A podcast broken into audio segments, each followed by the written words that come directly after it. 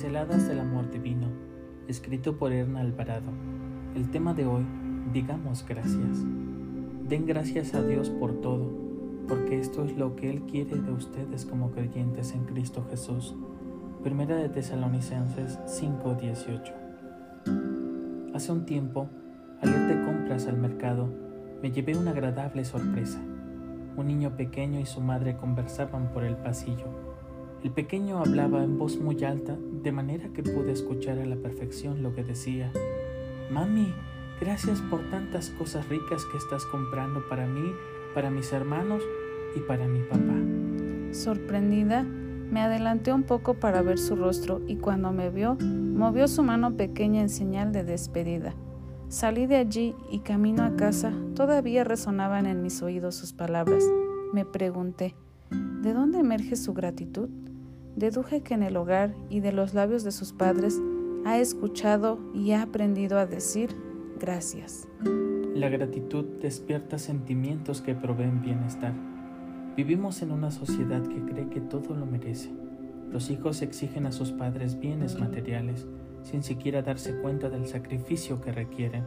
Los esposos reciben atención de parte de sus esposas asumiendo que solo cumplen con su deber Muchas esposas concluyen que los recursos que sus esposos llevan a casa es lo menos que pueden hacer.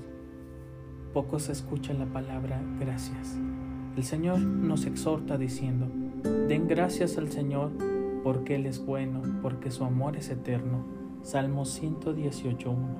La gratitud no es, como muchos piensan, pagar por un favor recibido. Es una actitud que nace del corazón es una disposición interior que se proyecta exteriormente. La persona agradecida se alegra por los bienes recibidos de parte de Dios, como la salud, la vida, el bienestar o la amistad. Amiga, será bueno que cada amanecer y al terminar el día agradezcas, recordando todo lo recibido de Dios y de las personas que conviven contigo.